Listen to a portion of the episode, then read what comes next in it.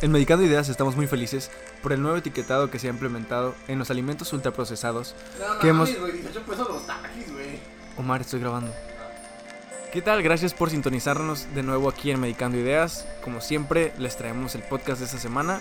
Eh, este podcast nos acompaña un invitado muy especial desde la carrera de nutrición, un estudiante llamado Londra, que nos viene a hablar y ayudarnos a entender los problemas de obesidad, de desnutrición aquí en México, sobre qué se trata la carrera de nutrición, qué son las cosas que aborda y no solamente el bajar de peso, eh, qué es lo que se tiene que hacer aquí en México para que dejemos esos problemas de sobrepeso y obesidad, que superemos esas cifras que tanto nos distinguen en el mundo por ser el primer lugar de obesidad infantil el segundo de obesidad en los adultos.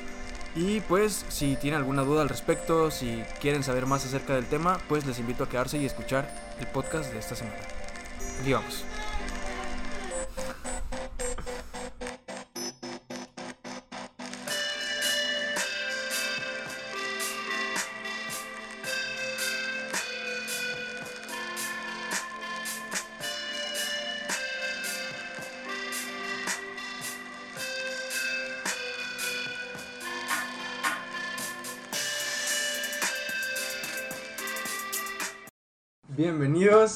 Medicando Ideas, bienvenidos a un nuevo capítulo. Hola. Eh, pues qué bueno que nos están escuchando de nuevo. Pues aquí está Omar, Ciranda, su servidor Ángel. Y el día de hoy, pues como ya escucharon, les trajimos un capítulo eh, que muy interesante. Vamos a hablar nutritivo, de... ¿no? Muy nutritivo, sí, nutriendo ideas aquí en Medicando Ideas. Eh, y tenemos un invitado especial, ¿por qué no te presentas, Alondra? Eh, pues, ¿qué estudias? ¿Dónde estudias? Eh, ¿Qué semestre estás? ¿Qué te dedicas? Ok, mi nombre es Alondra Camacho, soy estudiante de la carrera de nutrición. Actualmente curso el séptimo semestre y estudio en Universidad Xochicalco, Campus Tijuana. Uf. Uy, uy, ¡Hola, dinero! pura tensión cuando dijo Xochicalco se dijo. Ay. Pero bueno, todos tenemos nuestros errores, ¿no? Uy, sí, No güey. No, es que tenemos planeado, de hecho, un, un capítulo del podcast de. Ah, voy a hacer contra su Ajá, Chicago. vamos, vamos, vamos, Ah, contra el primer capítulo tiramos mierda, ¿no? ¿Eh? ¿Qué pasó con- ¿Qué te pasa, Londra? A, los fans, ya, a los OG fans de, Medicando Ideas que saben esa idea, Se entenderán, es- ¿no? esa, esa cura de, de, Harvard. sí, más que Nada, pero muy buena universidad en lo que respecta a psicología y nutrición. Medicina no tanto, pero. Pero, ajá, muy buena universidad. Y. No, pues creo que es la universidad con mayor tiempo dando nutrición aquí en la, en la entidad, ¿no? Sí, Ajá, en Baja California, sí. Y este. Séptimo semestre. ¿Cuántos semestres son? Son ocho semestres, ocho semestres y un año de servicio social. Ya estás a punto, entonces. ya casi estás del otro lado. Y, Sí, ya más para allá que para acá. y va a ser online tu semestre también.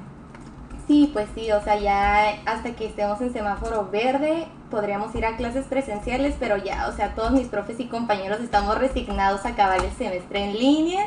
¿Y no hacen pues- algo práctico? Como algo que les. O sea. Porque, Ok. adelante, adelante. Lamentablemente este semestre era donde íbamos mayormente a los hospitales, donde teníamos más prácticas. Sin embargo, por la situación que estamos viviendo, pues no, no es posible. Y pues todo en línea. Bueno, imagino, Tendríamos ajá, que- aunque muchas cosas me imagino que son, que son teóricas para... O sea, que obviamente sí les perjudica en algunos casos, pero... Y, y en cuestión de tu carrera, pues a nosotros sí nos repercute totalmente, porque Sí. son, son, son materias prácticas las veces semestre que tenemos, tal vez en etapa básica no tanto. ¿Y cómo sientes que te afecta a ti, por lo menos, en tu carrera particularmente? No, pues eh, muchísimo porque este semestre justamente era cuando llevábamos nutrición enteral y parenteral, que básicamente pues es nutrición para pacientes hospitalizados, realizábamos fórmulas artesanales, entonces este es algo complicado y difícil, ¿no? Que te estén explicando esos temas en, en computadora o también eh, fórmulas para pacientes renales, todo lo que implica este, el que tú crees nutrición artificial es muy am, complicado entenderlo por computadora, aparte que es muy cansado, a veces es una sobrecarga, eh, terminas clases y luego siguen las tareas y es un periodo de casi 12, 15 horas estar sentada. Cuando antes en la escuela pues te despabilabas un poquito, no lo sentías tan tan pesado como ahorita que pues todo es en línea, está pues más pesado y pues estoy algo triste pero pues le echo ganas, ¿no? Digo, pues ya hay que tener toda la adaptarse, actitud. hay que adaptarse. Pues exacto. Ok, ahora con lo que comentas ahorita de esas funciones, Ujú. estaría bueno comenzar con una pregunta, eh, la básica. ¿Qué es el labor de un nutriólogo? Es decir, ¿cuáles son sus funciones dentro de la sociedad del nutriólogo? Ok, este, la labor del nutriólogo va muchísimo, muchísimo más allá que solamente bajar de peso. Lo menciono porque es como... La idea general, ¿verdad? Sí, vamos nutriólogo, una dieta para bajar de peso. Sí, como el psicólogo a tratarlo, pero no, algo así. Exacto. Exactamente, sí, o sea, y es muy este triste, ¿no? De que vas con un nutriólogo, ah, es porque quiero adelgazar, ah, es porque quiero bajar de peso, pero no, nuestra labor va muchísimo, muchísimo más allá.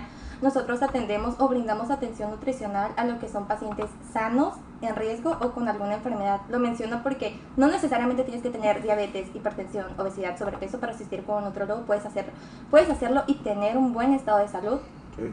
También atendemos personas de todos los de todas las edades. Obviamente hay nutriólogos que se especializan en ciertas etapas de la vida, en etapas materno-infantil, etapas pediátricas, etapa geriátrica. Este, entonces hay un poco de todo. Y básicamente nosotros eh, hacemos lo que es una evaluación nutricional, tomamos diferentes rubros para poder emitir un diagnóstico nutricional y posteriormente un plan nutricional. Nos apoyamos de lo que son datos antropométricos, todo lo que son tallas, circunferencia, este, pliegues, datos bioquímicos, los laboratorios en verdad nos sirven demasiado, todo lo que es aspecto clínico, aspecto dietético, qué es lo que acostumbra a comer la persona, las cantidades, sus comidas favoritas, alergias, intolerancias y últimamente se agregó lo que es el pilar eh, del entorno de la persona, o sea, las posibilidades, el área en donde está la, la persona, o sea, todo eso es muy, muy importante y se toman cosas súper minuciosas. Por ejemplo, como el factor socioeconómico, la economía del paciente. Sí. La seguridad alimentaria también es muy, muy importante. ¿Qué es la seguridad alimentaria? La seguridad alimentaria es em, qué tanto ah, es, ah, está a tu alcance ciertos alimentos. Por ejemplo, tú vas a la tienda y ¿qué es, lo, qué, qué es lo primero que está a tu alcance? Un paquete de papitas, un paquete de galletas. A que O te encuentres una, una manzana fresca, es lo que está al alcance. ¿Qué tan, qué tan al alcance están ciertos alimentos de la persona? Entonces me imagino que es una cuestión como de pelea contra el marketing, ¿no? Como, pues normalmente lo, lo que es antojo es lo que ponen primero en una tienda, ¿no? Para que se venda. Como Sí. comer saludable cuesta caro últimamente, ¿no?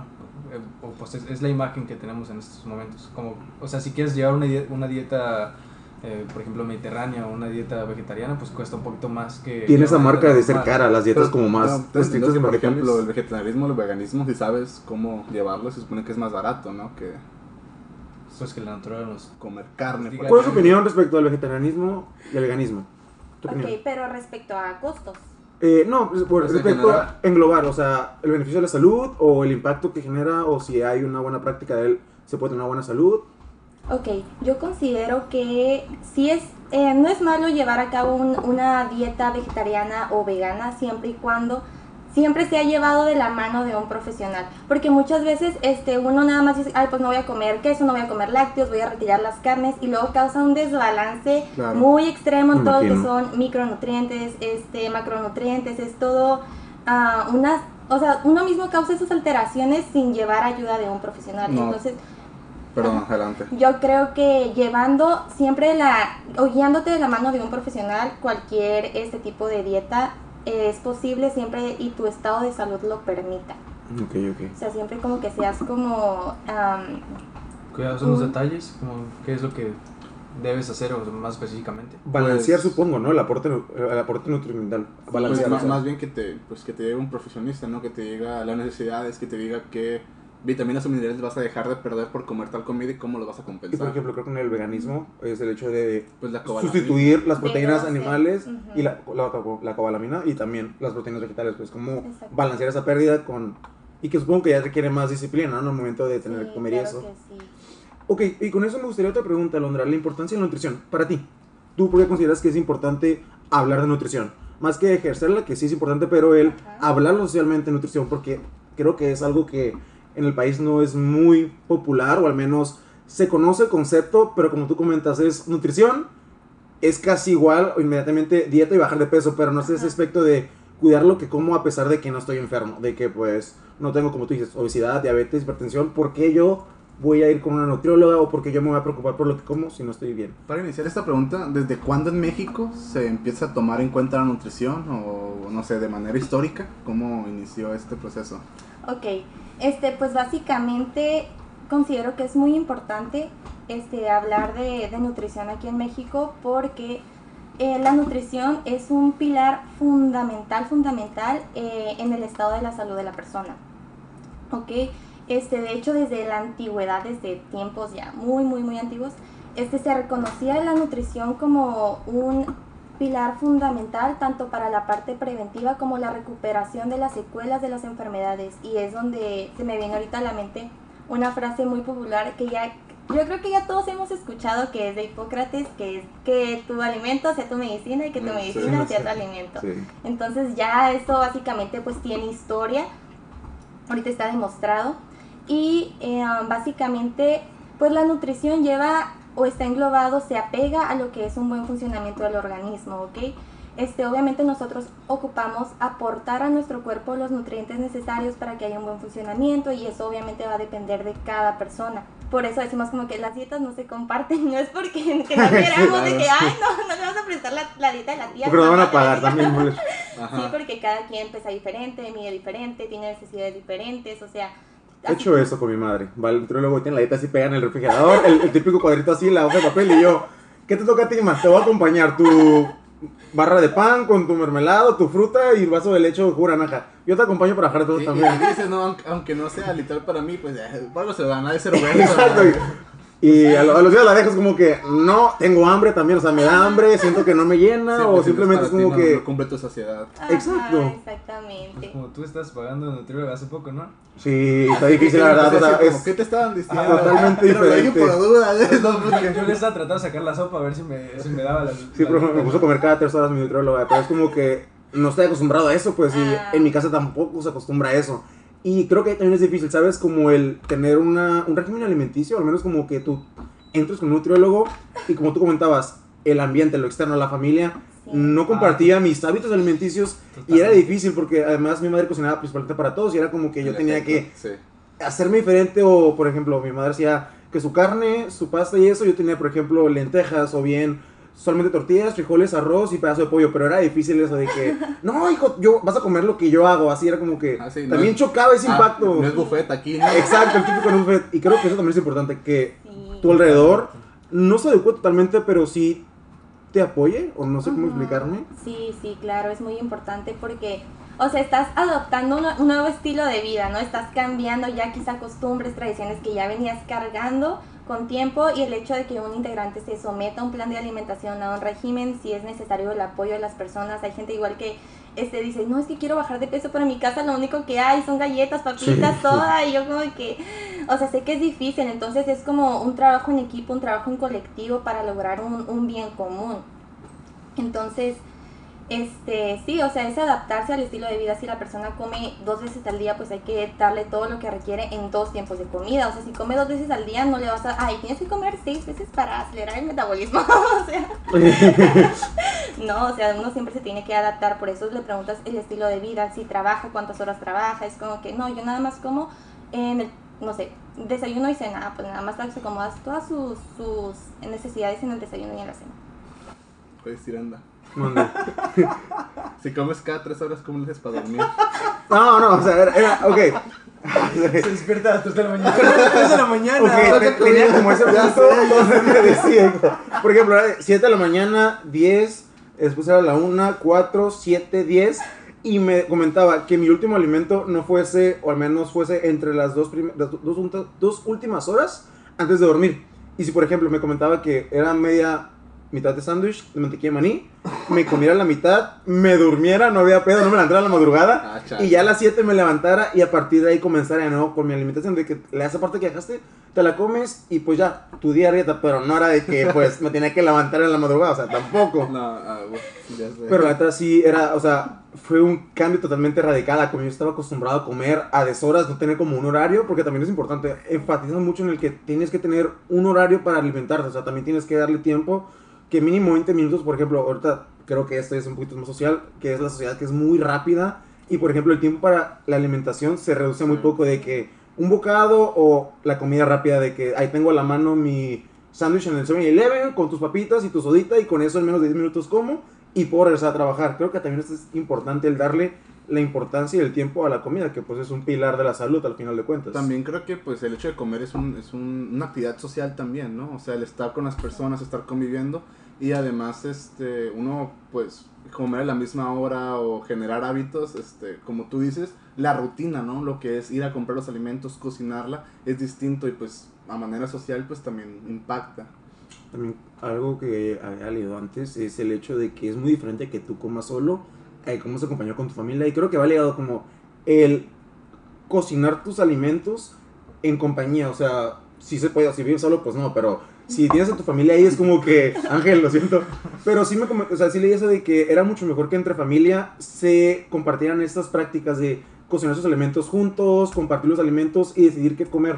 Y también el clásico ejemplo de que si vas a un supermercado, pues ve después de comer, no vayas con hambre, porque también, Mm. des- también eso genera tus decisiones al momento de comprar. Tengo Yo no había siento ganas de todo y es como que voy a comprar ahorita lo que inherentemente quiero comer, como papitas o compras más ultraprocesados alimentos que comidas. Siempre ve ya después de que hayas comido al mercado, sí, es una recomendación. O sea, Porque llegas con hambre, ay, se me antojan los alimentos altamente calóricos, que hay esto, lo que te llena más rápido, ¿no? Buscas saciedad en ese momento. Entonces sí optas por ciertos alimentos. Y creo que me un poquito de tecnología no más rápido, pero, o sea, la glucosa es como también una molécula que necesitamos, pero genera algo en el centro de recompensa de tu cuerpo. Al final de cuentas, el comer ese tipo de alimentos, eh, cada día simplemente tu cuerpo se adapta y es como si cortas de tajo, por ejemplo, dejas de comer un alimento ultraprocesado, no es que lo vas a desear, pero sí vas a desear como esa sensación de placer que te genera el comer eso. y Pues- ahí es la conducta, ¿sabes? Pues que con el simple hecho de que el mayor productor de serotonina está pues en el digestivo, ¿no? es Entonces, como que... Bueno, creo que con esto, ¿algo más que contar, chicos? de ese tema en específico. No. ¿No? Bueno, pues se acabó el podcast. Muchas gracias. no, ahora quiero pasar, me gustaría pasar a hablar un poquito de los problemas relacionados con nutrición en nuestro país. Que creo que, pues, sí es común conocer que México está en el ranking del mundial de la obesidad general, la verdad, lamentablemente, y también en América Latina. Creo que. Pero bueno, hay que hablar un poquito de problemas de nutrición. Quisiera comentar con un pequeño dato conseguido de la OMS que a partir de 1975 se ha triplicado, triplicado perdón, la prevalencia de la obesidad a nivel mundial. Y creo que en muchos países está aumentado. Claro, por ejemplo, en África, en algunas regiones, es lo contrario. Es el la problema de, de la desnutrición. Pero quiero hablar primero de la obesidad. Eh, ¿Algún dato que quieras comentar, Alondra, tú? ¿Algo que quieras hablar del México? Sí, de acuerdo a la encuesta nacional de salud y nutrición, que es la ENSANUD, en el 2016, que fue la encuesta más reciente, Ok. en la población infantil, que lamentablemente pues México es el primer país en obesidad infantil y el segundo lugar en obesidad en la población adulta. ¿Por atrás de Estados Unidos? Sí. Sí. Exactamente. Nuestro vecino. Sí, eh, eh, en el 2012 había un 34.4% de sobrepeso y obesidad en la población infantil y en el 2018 aumentó a 35.6% y en donde se ha visto que ha habido mayor tendencia de sobrepeso y obesidad en las zonas urbanas que en las zonas rurales, obviamente por todo el proceso de este de anexo de procesos industrializados, ultraprocesados, por todo lo que es el comercio, intereses eh, comerciales, se ha visto incrementado. Y respecto a la población adulta, igual, de igual manera, ha aumentado tanto el sobrepeso como la obesidad. En mujeres aumentó de un 73 a un 76.8% de lo que fue 2012 a 2018, o sea, 6 años de lapso. Y en lo que son los hombres aumentó de 69 a 73%. Realmente son Wow. cifras muy alarmantes. Eh, ha aumentado demasiado el porcentaje en un periodo tan corto de tiempo. Y es que, eh, por ejemplo, hablando de porcentajes, se escucha poco, ¿saben? 69 a 73%, pero ya cuando lo traspasas a números, hablamos de miles y de millones. Es como que millones de personas ahora aumentan. Por ejemplo, 4 de cada 10 personas es obesa en el país. O sea, Ujú. eh, así se interpreta más y así creo que genera más impacto el Claro. reducirlo a un grupo de personas entre tus amigos. 4 de 10 tienen la posibilidad o la probabilidad de tener obesidad. Uy, también infantiles. de uno de cada tres, uno de cada tres de entre 6 y 19 años tiene obesidad No, y creo que este gobierno es el primero que ha tomado medidas en contra del problema sobre la, obes- la obesidad en México, ¿sabes? O sea, normalmente, por decirlo así, le, taca- le tapaban el ojo, el ojo al macho, querían tapar el dedo con el sol y eh, derivaban las culpas, ¿no? El por sol ejemplo... con el dedo, ¿no? Ah, sí, perdón. Este, por ejemplo, en, en cuestiones, estaba muy coludido en cuestiones de que cualquier individuo que quisiera ser am, investigador, en, subir en los SNI, este, que es un, un, este, niveles de investigadores en México, no podían mencionar en sus artículos comida chatarra. Este, y eso ha ido cambiando con estos gobiernos. Es que Entonces, también podemos ver del otro lado de que en México igual uno de cada ocho eh, padece des- desnutrición también. Entonces como que, o sea, están los dos Sí. extremos y Y pues Bueno. es demasiada población. que Sí, te como el caso ejemplo de si estás gordo o si estás gordito, no tienes problemas de nutrición. O sea, también hay de que. Ah, es muy- la idea. Ajá. Exacto, es la idea Pues, de, de que hecho, ¿no? llenito, sanito. Ah, en un pasado era, ay, qué ahorita está, Está, muy está sano. ahorita va muy sano, sí, exactamente. Y cuando, pues la, la idea no es esa, ¿no? Y creo que también las conductas, bueno, aquí ya metemos también las conductas de las personas en el país, cómo se les ha enseñado los hábitos que han tenido. Por ejemplo, México es el principal país consumidor de Coca-Cola. Está O sea- diciendo, el, el- el municipio que más consume Coca-Cola está aquí en México, ¿no? Del mundo. Que Ujú. creo que era en Guerrero, si no me equivoco. Solo sé que tiene el top, pero no sé qué, es- qué estado, pero sí sé que el país está, es casi el santo grial la Coca-Cola, ¿saben? La Pues fuente es la que viene totalmente de la cultura, o sea, de la cultura de nuestro país. O sea, Pues es que estamos al lado del país más consumista, ¿no? Y es que no, es que no solamente de eso, sino incluso, por ejemplo, si ah, nos podemos hablar de lactancia materna, ¿no? O sea, de que solamente 3 de cada 10 bebés se alimentan con leche materna dentro de los primeros 6 meses. Y, por ejemplo, esa cuestión de la lactancia, ah, es que son cosas que no se rebasan. Por ejemplo, los índices de los Objetivos de Desarrollo Sustentable de la OMS, este, la lactancia cubre como 8. Porque niños este, alimentados con lactancia son personas que aportan más a la sociedad, que generan trabajo, son personas que normalmente tienen IQs más alto y pues no están desnutridos, ¿no? Entonces son muchas cosas en las cuales, además de que apoyas a la con- a no contaminación, o sea, ¿cuántos miles de litros necesitan para hacer una lata Mm. de pues, leche? Y aparte la preparación también consume lo que son los litros de agua y todo eso. A, a eso me refería, sí. Ah, un respecto también, un panorama es, por ejemplo, eh, México, al final, además de la Coca-Cola, una comparación, al año anualmente se consumen, cada promedio o mexicano promedio consume más de 200 kilogramos de pan a comparación de 70 kilogramos de verduras en general. O sea, eso nos dice algo. O sea, nos dice que estamos dejando, por ejemplo, vámonos a primaria, a la base, de- a la pirámide de la salud, que es algo que nos enseñan a todos en primaria, creo que la mayoría, donde la principal fuente eran, bien, cereales, pero también las verduras y las frutas, pues, y se, se olvida de eso, pues, ¿saben? Se quita eso y creo que también es culpa de la urbanización, como comentabas, de más que nada las industrias alimenticias. Por ejemplo, Bimbo, que es literalmente está aquí en el país. Exacto, es un monstruo de la, de la industria alimentaria. Y pues, barras de pan, pero todo el contraste también de los postres, al final de cuentas. Que es su gancito, no recuerdo si es bimbo, la verdad, pero todo eso que Claro. se consume. Y aquí entra también lo infantil, pues, el deseo por lo dulce. Aquí tengo una duda. ¿Por qué crees que... o, bueno, muchas veces se relaciona el hecho de no tener dinero con comer de mala manera, ¿no? Por el hecho, pues, de la adquisición de ciertos alimentos o porque a veces hay lugares donde es más barato comprar, este, una barra de, no sé, este... Esa barra de ciruelas que tiene como pasita, no me acuerdo cómo se llama. ¿El glaseado, el glaseado? Este, y, y te llena más que tal vez una comida balanceada. O sea, ¿crees que influye eso en los mexicanos tal vez a- por el hecho de pues, en nuestro estado nutricional? Eh, en cuestión económica, siempre cuando dicen las personas, no, es que me sale más barato comprar una caja de pizza este, y, me, y me llena a mí y a mi familia y me salen tanto dinero que comprar eh, frutas y verduras y dejar y llevarlas a mi casa y preparar alimentos.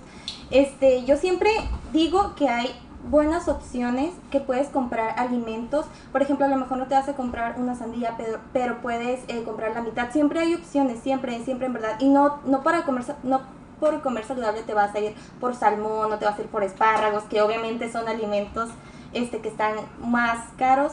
Este, hay alimentos muchísimo más baratos, este, que de igual manera son saludables, porque ok, sí, te va a llenar, este, quizá la pizza sale barata, pero mira también como a la larga, una visión como más amplia, todas las enfermedades ante un consumo crónico, ante un, ante un consumo constante, ¿qué te va a acarrear eso? Te va a- a acarrear lo que es una diabetes, problemas de obesidad, problemas de sobrepeso, o sea, todo eso eh, desencadena una alimentación, este, pues, no correcta, una alimentación este, no balanceada, los problemas como a futuro, no solamente es al momento, es un- no, es una, no solamente es una inversión al momento de que hay 80 pesos, es como que todo un, un problema que se va acarreando, que se va jalando, entonces básicamente es como que haz una, haz una buena inversión, o sea, hay alimentos que no son tan caros, que realmente podemos conseguir de la canasta básica, que cumplen con todos los rubros de un plato, es, es del plato del bien comer, que tienen cereales, que tienen leguminosas, que tienen proteínas de origen animal, que tienen frutas, que tienen verduras, te po- nos, eh, podemos crear un plato balanceado y pues que de igual manera no, no salga tan caro. Por ejemplo, el pilar de México, el frijol, el maíz, el arroz y el trigo, que es casi casi los cuatro pilares. es la base de la alimentación. Mexicana. comentas, Alondra, el hecho de que pues también la OMS ha puesto lo que es el comunicado de las enfermedades no transmisibles, que es lo que obesidad, el cáncer, por ejemplo, la diabetes, que son enfermedades que también la obesidad te predispone, diabetes, hipertensión, ciertos tipos de cánceres y principalmente las enfermedades cardiovasculares, Ajá. que pues sí tienen una alta tasa de mortalidad en el país.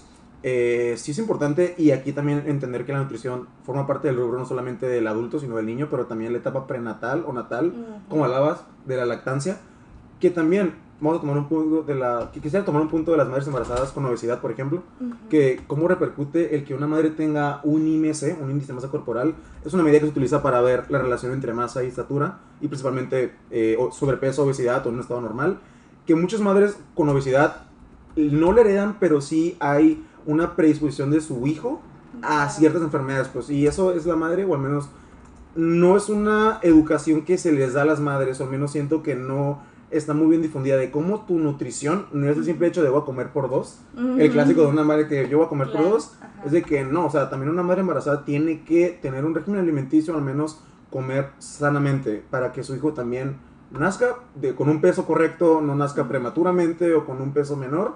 Y pues que a largo plazo, como comentas, es que hay mayor predisposición, por ejemplo, un niño o un hijo de una madre embarazada con obesidad tiene mayor predisposición a enfermedades cardiovasculares o a un IQ menor o también lo que son problemas no transmisibles como diabetes, hipertensión, etcétera. Ujú. Creo que también es importante el educar a la sociedad de nutrición, porque también es difícil generar como ese cambio de un día a otro, pero sí es, como comentaba Mar, este gobierno ha metido poco a poco lo que son ciertas estrategias que pues han comenzado, van comenzando apenas, pero sí generan ese, como ese revuelo en la sociedad y habla bien, habla como que se está desafiando al sistema que hemos tenido durante muchos años. Claro. Y la verdad se ve, esperanzador, se ve esperanzador, se ve prometedor y pues siento que a las, a las generaciones que ya están establecidas se les dificulta, pero a las que vienen es donde podemos atacar en eso, de que explicarles la nutrición, hacerlo mayor difusión y también el compartir, por ejemplo, que ahorita está haciendo la salud mental, también el hecho de fomentar que ahora las personas quieran asistir, exacto, al nutriólogo, no solamente porque quiero adelgazar, sino porque quiero saber qué puedo comer o qué puedo hacer yo para estar o tener una, una comida que me nutra, que realmente me ayude a prevenir. Último comentario de mi parte, por ejemplo, la prevención con la comida. Ahorita tú pagas una rebanada 20 pesos, la típica de Little Caesars, lo voy a decir, 79 pesos, 99 pesos, y, pero a la larga, lo que te cobra más son los medicamentos de las enfermedades. Por ejemplo, enfermedades cardiovasculares. No pasa nada, me va a patrocinar de todos modos. O sea, esos medicamentos Pues ya, ya hemos comido pizza que mientras es de hecho. a la larga. Así que, sí, la verdad sí, o sea, suena hipócrita, pero es como que caemos, también conocemos y a veces caemos en eso, pues. Ah, pues que también el tiempo. a Eh, eh, no, y es que, o sea, bueno, y que me, que me corrijan si estoy mal, el hecho de comer mal, una pizza no está mal, pero el- es la, la, La preparación, la ¿no? constancia con la que la comes, o sea, es este, si tu estado nutrimental, está- bueno, digo, que me corrijan si estoy mal, este, digo, No sabes, no, no, no creo que el hecho de darte cada cierto tiempo una comida hipercalórica este, te va a afectar, si llevas una dieta recurrente. Es como la eso. gente que dice en Año Nuevo, perdón, que dijeron, no sé si, si pues comer este, como toda mi familia Año Nuevo, y había, había gente que daba esta, esta razón, ¿no? Si todo tu año este, tuviste una buena dieta, este, esa comida no te va a afectar. Si todo tu año tuviste una mala dieta, esa comida no te va a hacer mejorar. Entonces, digo, no sé qué opinan al respecto, pero me, me sonó lógico el momento de leerlo. Alondra, ¿quieres comentar algo? Sí, claro que sí. De hecho, esa parte, en esa parte sí hay razón. Omar, estás mal.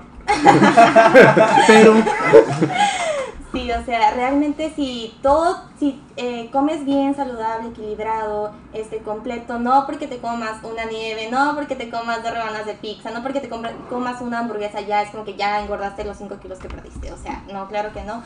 Este, no por comer una hamburguesa te hace menos saludable y no por comerte una ensalada te va a hacer más saludable. Todo es cuestión de equilibrio, este, siempre es la constancia de los alimentos. ¿Qué tan... em, recurrentemente tú consumes ciertos alimentos. Entonces, ah, básicamente sería, esa es, la, esa es la cuestión, todo es un equilibrio, todo es, es- no es decir, no voy a comer, eh, no sé, un frappé, no me voy a comer esta dona porque estoy a dieta, es como que Obviamente somos humanos, se nos antojan a veces eh, ciertos alimentos, no está prohibido, siempre es como que debes de establecer una relación sana con la comida, no es como que no voy a comer esto, es como igual a nosotros, ay, te vas a comer eso, estás estudiando nutrición, y yo, sí, ¿qué tiene? o sea, claro, o sea, soy humano, también se me antoja comer pizza, también se me antoja comer hamburguesas, pero o sea, no lo hago recurrentemente. El problema claro es que, el- ajá, que la mayoría de las personas como que no para ahí, ¿no? O sea, hablabas tú, Ciranda, de, de que cuando las madres están embarazadas y tienen sobrepeso, ¿no? Y, y que es un factor predisponente a que también los hijos desarrollen sobrepeso o obesidad. Y, pero es que no para solamente cuando, ok, voy a dar a luz y entonces pues ya no va a comer, ya no va a comer lo que yo estoy comiendo, sino que tú lo vas a seguir alimentando posteriormente de la forma en que tú te alimentas. He visto Entonces- imágenes de dándole Coca-Cola y biberón a Ay, ciertos sí. hijos y es como que... Ajá, exactamente, o sea, no, No, no, para en ese momento, sino es, es una cuestión también de educación, de, De cultura alimenticia. Exactamente, o sea, es, es algo básico y que pues tenemos que darle un- una mayor importancia, que pues ya se le está dando gracias a Dios. Eh, Me gustaría también... Gracias a lo que sea, ¿no? De- cada quien. Ahora quieras, quisiera pasar ahora a la isla de la moneda, al siguiente, al otro ladito. Algo que, al menos yo siento que se habla menos, la desnutrición en el país. Medicando ideas es laico. O sea, la desnutrición del país. no. Creo que se habla mucho de obesidad, sobrepeso, pero creo que la nutrición es un problema que también está muy, voy a decir tapado, o sea, está muy, ¿cómo decirlo?, opacado Ajá. por todos los temas de la obesidad, diabetes y sobrepeso que sí se relacionan con la dieta, pero la desnutrición es algo real, no es algo que no suceda. Y también, como ya comentamos hace rato, o sea, no solamente están las que- eh, en aquellas personas flacas que se miran los huesos, que pues es una imagen que cuando dices desnutrido, así, o muy flaquitos. Pero también hay personas desnutridas, por ejemplo, eh, robustas, gordas y eso. Eh, Sí. ¿Quieres comentar algo, Alondra, en ese punto de la desnutrición? Claro que sí. Este, en el caso, la desnutrición muchas veces se asocia a lo que es ah, inseguridad alimentaria, que como ya lo mencionaba, básicamente era como el poco acceso, la poca facilidad a ciertos alimentos y también este, el fácil acceso a otros productos, productos industrializados, este, productos am, ultraprocesados. Entonces es muy triste esa, esa situación. Encontré eh, un dato, de acuerdo a, a igual en Sanut en el 2012, de que el 70% de los hogares en México se clasificaba en categorías de inseguridad alimentaria y la verdad eso es un ah, dato muy preocupante. 7 de cada 10 casos. Exactamente, es muchísimo, muchísimo, muchísimo. Entonces es un dato preocupante realmente el que ah, no haya acceso, no haya tanta facilidad a disponer de alimentos eh, frescos, alimentos saludables, alimentos eh, que realmente nos nutran. Y pues Es que no es solo un problema de alimentación, sino también de educación, ¿no? Es un problema cultural ya, ¿verdad? No, también, por ejemplo, creo que también la sobrepoblación influye aquí. El hecho de no hay suficiente abastecimiento de comida para, en este caso, satisfacer las necesidades básicas de todos los. Por ejemplo, voy a poner ejemplo en otro continente, África. mm, Ahí que cura, o sea, ahí realmente la nutrición es muy alta. Muchas enfermedades, y principalmente en la infantil.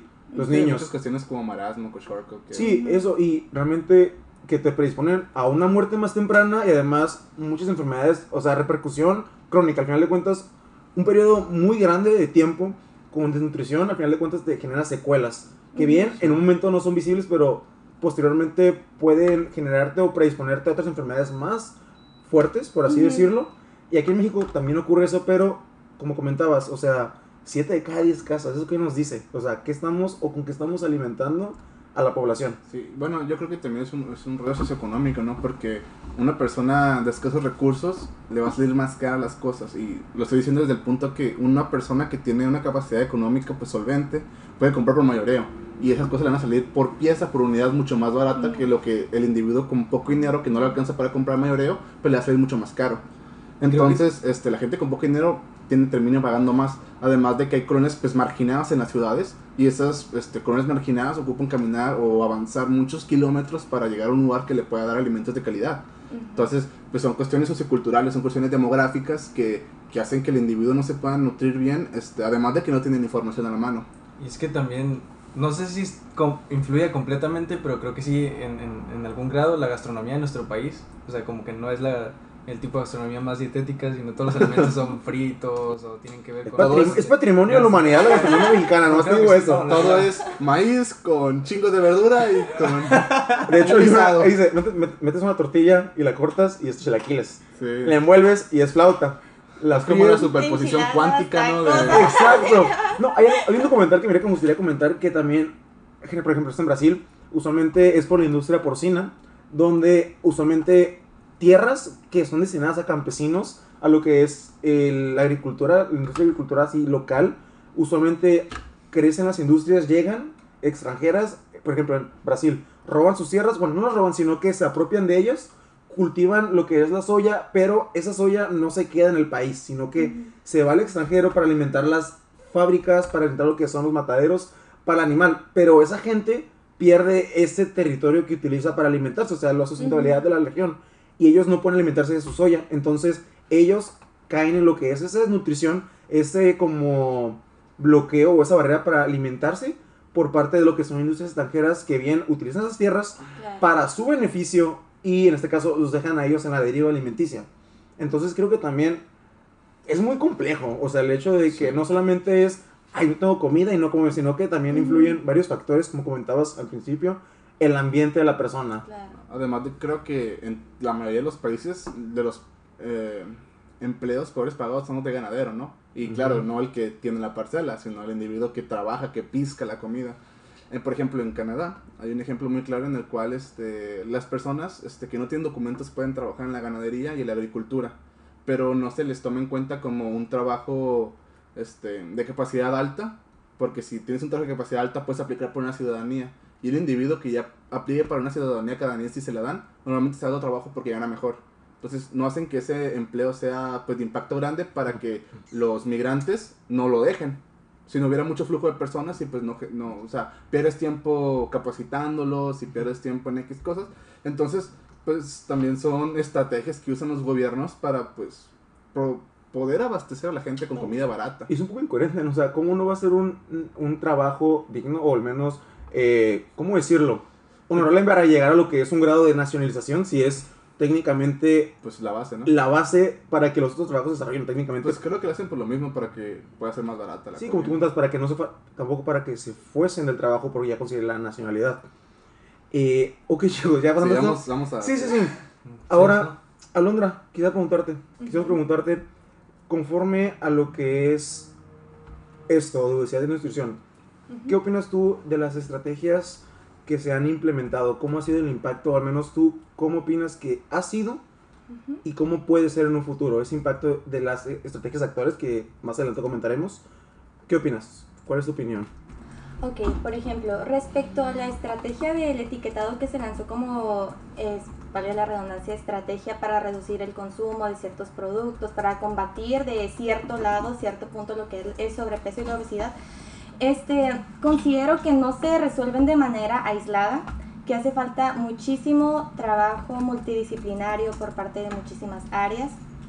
Este, considero que es un avance de cierta manera, de cierto punto, el hecho de que se haya implementado un nuevo sistema de etiquetado, porque dándole por el otro lado, el antiguo etiquetado, la verdad, ni le entendía antes de entrar a nutrición, ni le entendía. Yo me quedaba, ¿qué es esto? O sea, ok, esto, eso, digo, sí, es mucho, es poquito, ¿qué tiene? O sea, y 30 gramos y yo, ¿y cuánto me como yo? O sea, yo no sabía, se me hacía difícil y sinceramente pues ninguna persona iba, bueno, va al mercado y se pone a darle la vuelta al producto. Oh, sí, a ver, esto por 30 yo me como 4, ay, estoy comiéndome 960 miligramos de sodio. O sea, nadie nunca en la vida. ¿No lo haces? Entonces, Ah. Avísenme. entonces, este... No, y de hecho creo que, por ejemplo, nosotros que lo llegamos a aprender en alguna clase no lo hacemos. Entonces, ¿con qué razón gente que no ha aprendido, pues lo...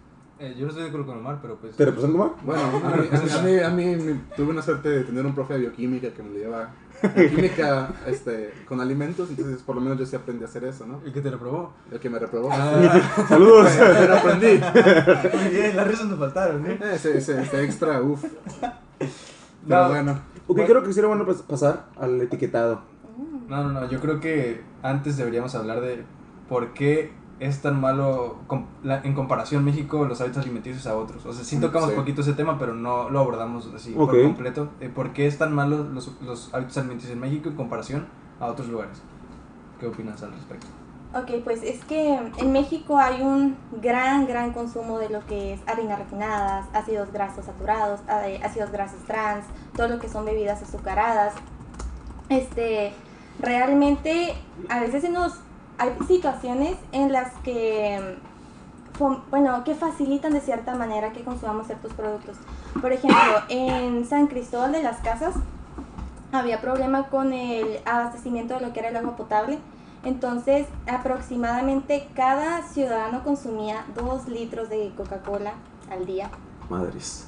Entonces, este, por eso menciono, ¿no? Que a veces hay situaciones que se presentan, también la facilidad al consumo, eh, al acceso de ciertos alimentos, este, tiene que ver o involucra demasiado el que a veces escojas ciertos alimentos o que digas, ay, este, los quiero consumir también, todo lo que es el Tratado de Libre Comercio, la entrada de nuevos productos, este, la industrialización, a veces, bueno, esto involucra el que poco a poco se vayan escondiendo todas las tradiciones de la gastronomía mexicana, que vayamos desplazando poco a poco lo que eran platillos típicos y que ahora, pues sea comida rápida, o sea, ¿qué es lo que vemos en cada esquina? Un puesto de hamburguesa, un puesto de, um, bueno, hamburguesas, eh, pizza, eh, comida rápida, entonces todo eso va desplazando y va creando que nosotros vayamos teniendo un mayor consumo de los alimentos pues que tenemos a la mano.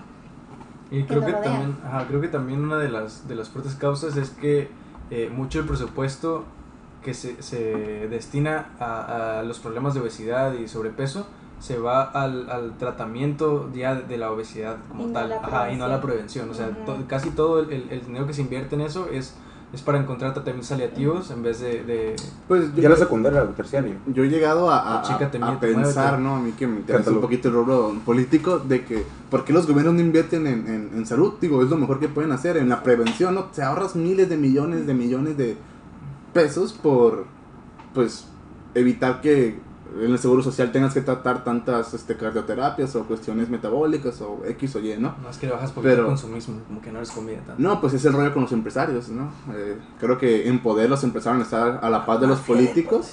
Entonces, ah, de hecho, o sea, si, si nos vamos a eso, como lo dice nuestro actual presidente, ¿no? La, la cuestión de la mafia del poder, si lo quieres ver de esa manera. Es que Este, o sea, pues es gente que se mueve, que mueve mucho dinero, pues, y pone muchas trabas para que esto suceda. Entonces, por eso me parece, pues, muy honorable lo que está haciendo nuestro secretario de salud hoy en día, ¿sabes? subsecretario. Sub, perdón, subsecretario. Y digo, no mal para su sueldo, ¿no? En un capítulo hablamos de eso.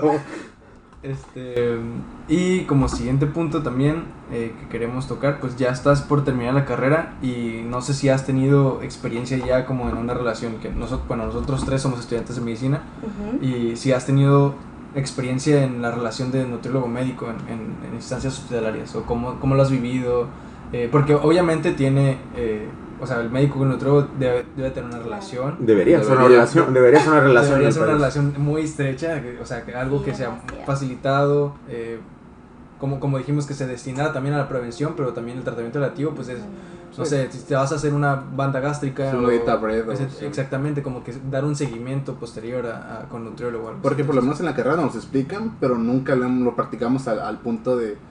O sea, para eso están los nutrólogos que estudiaron completamente eso. Y como menciona, por ejemplo, la, la nutriología para Nutrición. nefrópatas. Nutrición. Ah, pues, nutrición para nefrópatas, para cardiópatas. o sea, eso también. Yo como que. Es que no, no sé si está bien dicho.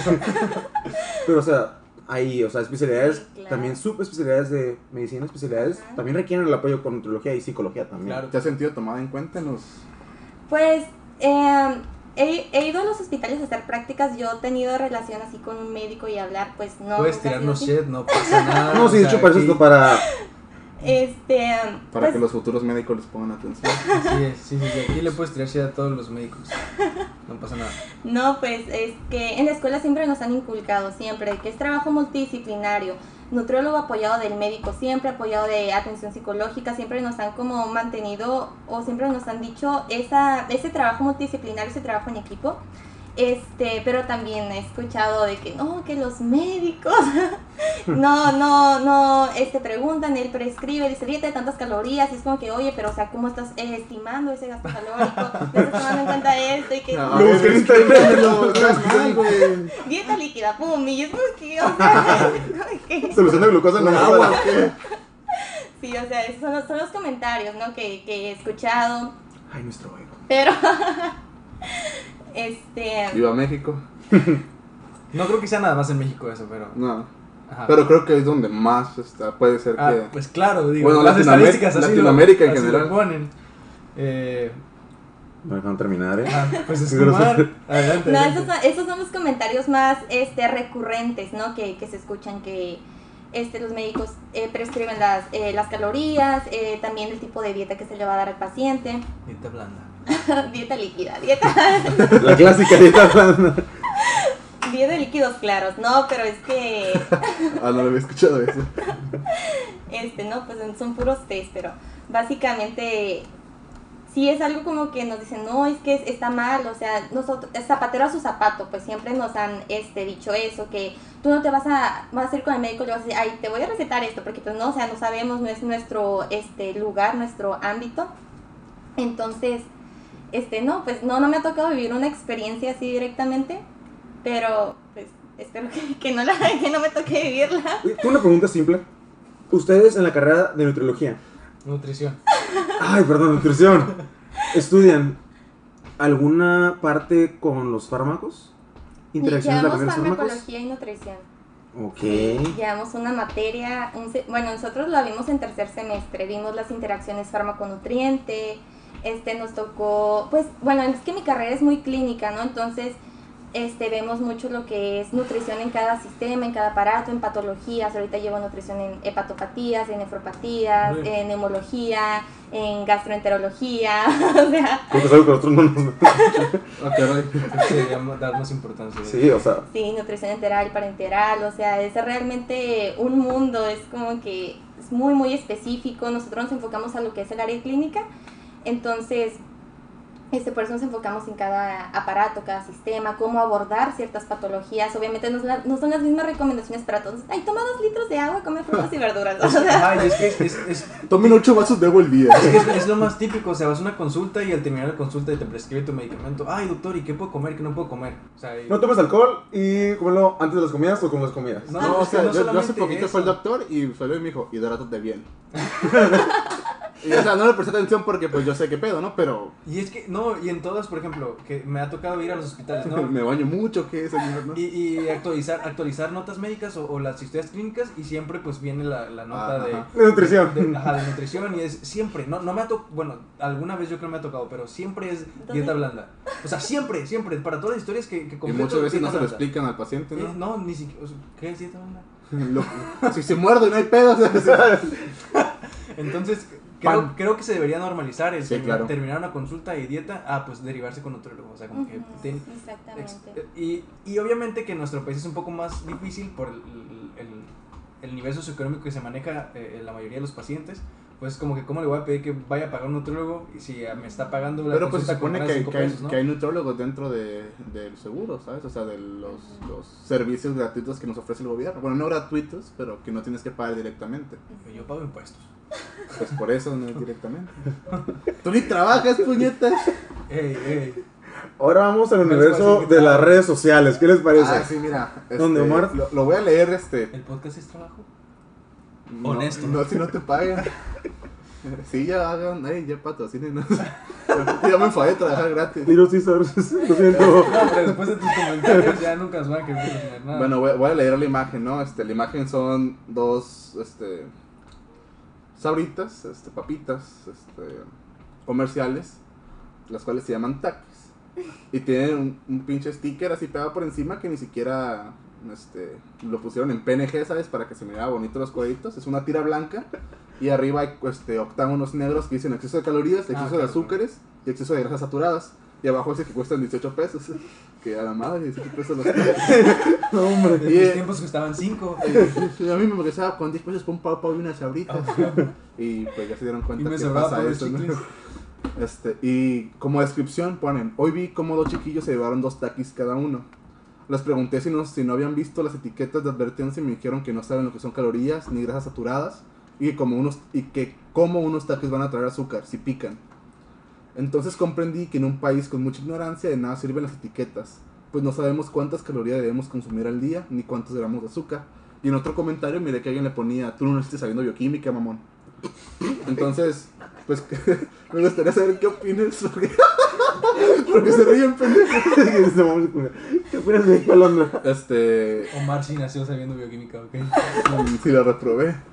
Pero, o sea, cuestiones sobre eso y pues de, de educación básica nutrimental en las primarias. Sí, claro, este, también me tocó leer ese comentario, vi- lo vi en Facebook y en- creo que también en Instagram y yo me quedé como que, o sea, sí es cierto, Ajá. o sea, es, es también como la lógica de- del niño, no, pero o sea, es, es picante, ¿por qué va a traer azúcar? La pizza, ¿por qué va a traer azúcar si no sabe dulce? O sea, todas esas cuestiones también, este, a pesar de que, el etiquet- de que etiquetado es más claro que el anterior, este, respecto a si es alto, si es bajo, hace falta muchísima, muchísima educación nutricional, ya que la gente, pues sí, no sabe qué es grasa saturada, no sabe qué es grasa trans, este, y antes de que, de que, las, de que las personas digan, ay, no voy a comer esto porque tiene muchas calorías, o porque tiene mucho sodio, o porque tiene mucha grasa saturada, me gustaría que la gente supiera los efectos, antes de descarte de un producto por decir, ay, es que es alto, entonces no lo debo consumir, sino que sepa las repercusiones que le trae a su cuerpo el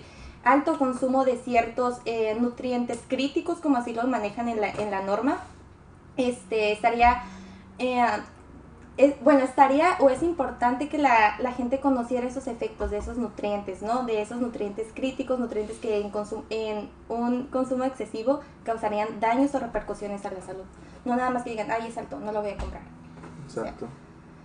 Por Hace ejemplo, falta aguacate. muchísima educación nutricional y de hecho en las primarias ya se ha estado implementando una nueva materia que es vida saludable en Ah, donde los niños pues ya van a estar más en contacto con lo que es eh, educación nutricional pero aquí también consi- o sea aquí también es como que otro lado de la moneda los niños ok los niños saben pero los papás son los que compran la comida Claro. o sea, los niños van a la escuela, 5 o 6 horas les enseñan y luego llegan a la casa en donde está las, el, el almacén lleno de papitas, de refrescos, de galletas. Entonces, como que, ok, lo aprendí, pero es lo que hay de comer en mi casa. Entonces, lo que hay de comer en mi casa es lo que pues yo voy a consumir. De hecho, cuando estuve llevando bioquímica, este, el doctor nos comentó esto, ¿no? Nos llegó a decir, este, yo sé que ustedes no compran la comida, pero esto va a servir para que cuando ustedes sean padres de familia puedan Sí, comprar exacto. una alacena saludable y desde aquí se rompa la cadena. Y pues de aquí para adelante, en unos 40 años más, podemos cambiar las estadísticas en México, ¿no? Pues sí, lamentablemente no se imparte en todas las carreras. Claro que no. O sea, Entonces, y pues es muy diferente creo que tiene que tenerlo en ser- primaria a tenerlo en la universidad. sí, como educación transversal, ¿sabes? O sea, que todos tienen que llevar, no sé, creo también estoy viendo que viene a meter educación financiera, como educación financiera, educación, o sea, son cosas que todos necesitamos y, o sea, por ejemplo, a- a- alguien de contabilidad tal vez no sabe sobre nutrición, pero yo no sé cómo pagar, qué pedo con el Afore, ¿sabes? O sea, son cuestiones que todos necesitan saber y, y, pues no todos tenemos acceso a ello, nomás Ujú. quien quiere. Pero bueno, vamos a cambiar un poquito el tema. ¿Qué opinas de lo que pasó, si no me equivoco, en Oaxaca y en Tabasco sobre las legislaciones de no poder comprar alimentos chatarros hasta ser mayor de edad? Ok, este, yo la verdad me alegré muchísimo, muchísimo cuando empecé a ver las noticias en, en Facebook que me salieron como que los iban compartiendo y yo como que wow, entonces ya este, Oaxaca Le ya otro nivel. Sí, o sea, Eh. matrimonios homosexuales, aborto libre. Siempre primero, siempre adelante. Ese es el eslogan de la Xochicalco. Nos está eh, Por la realización plena del hombre. Nos está metiendo ideas, no, y no te ni en cuenta. ¿Saben qué? Xochicalco. Xochicalco patrocina.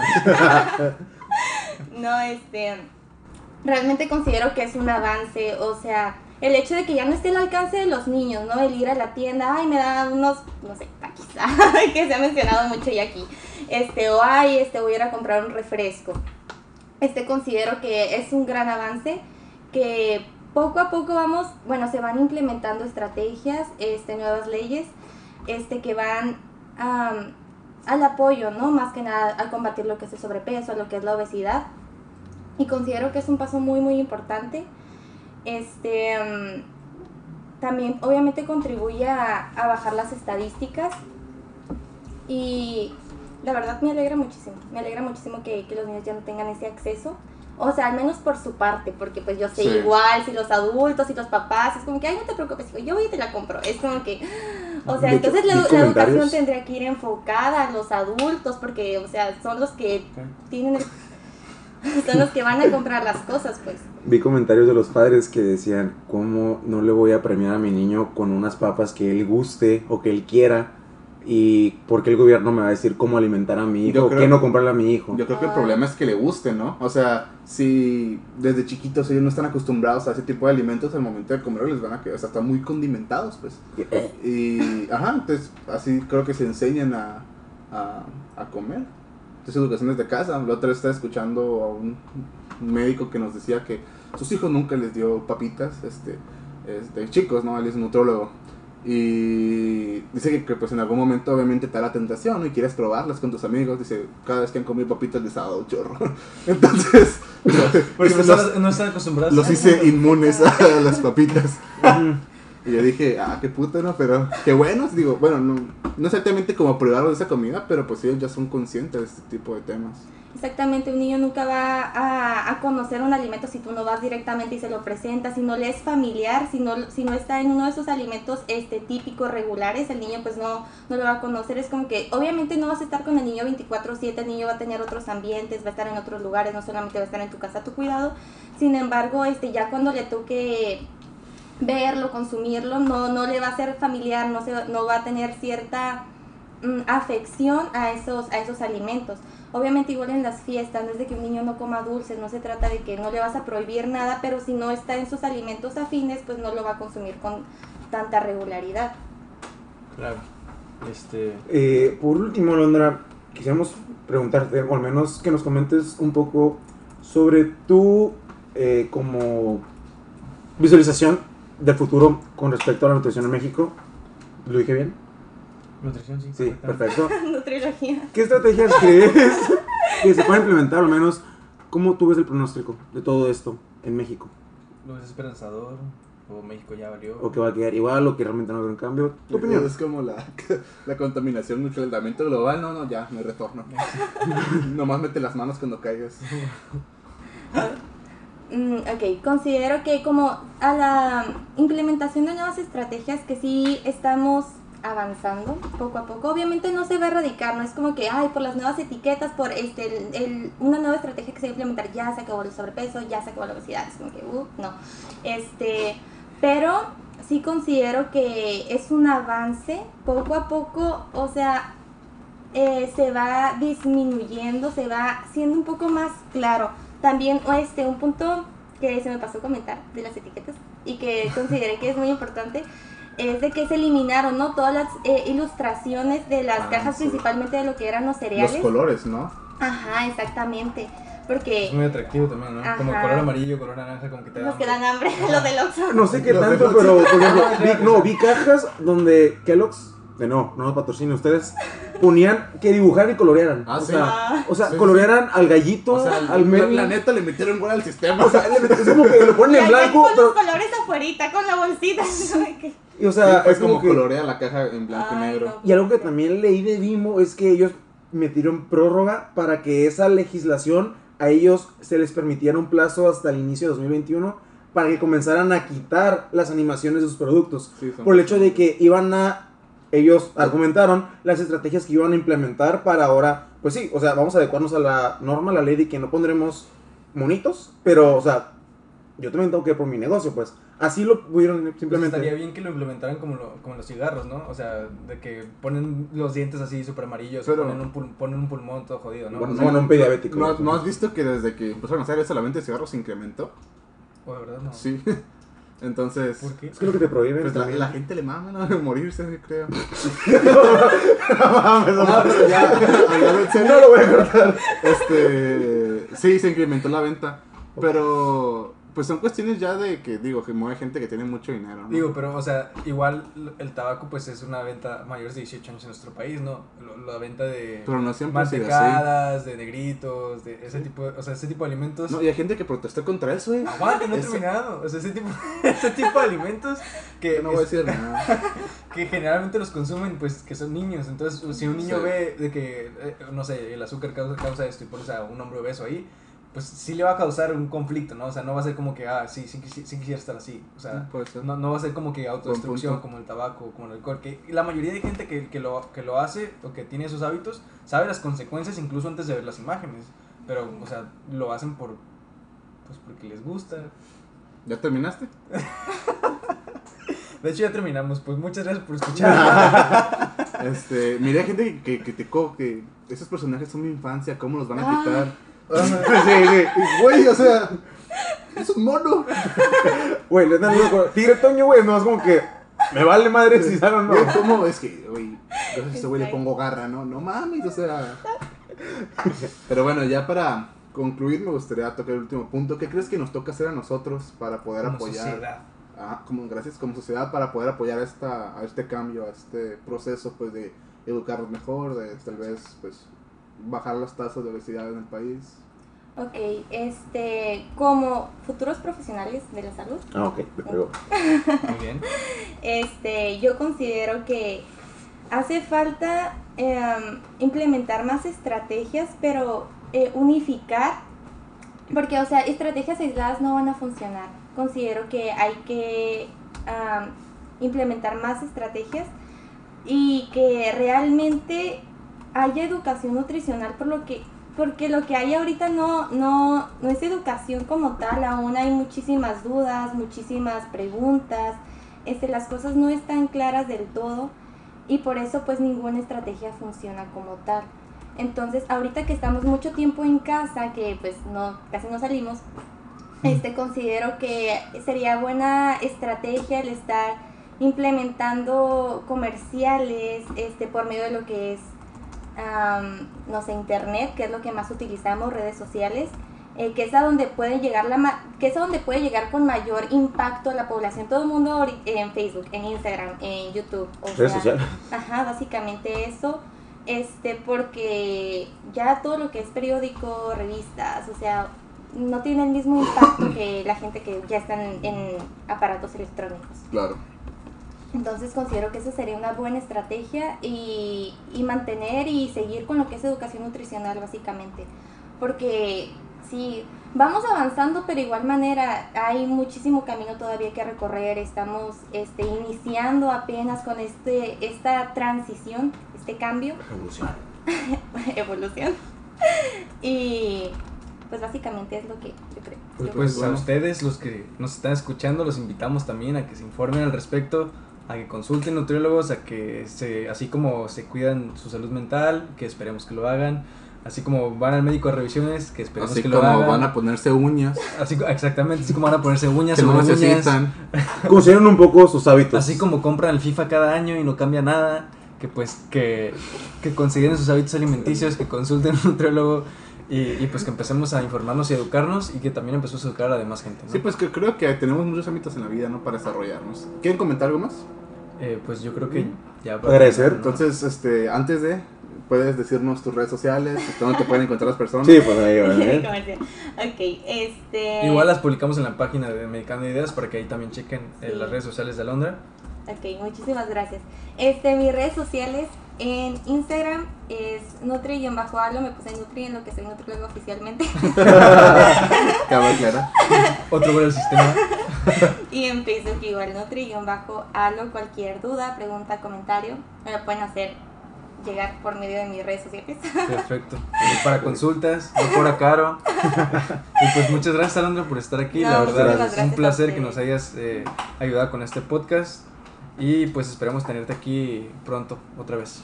Sería un placer. Síganla, temas. este, van a ver que no se van a arrepentir. Y, Y- creo que fue todo por hoy, ¿no? Esto es Medicando Ideas.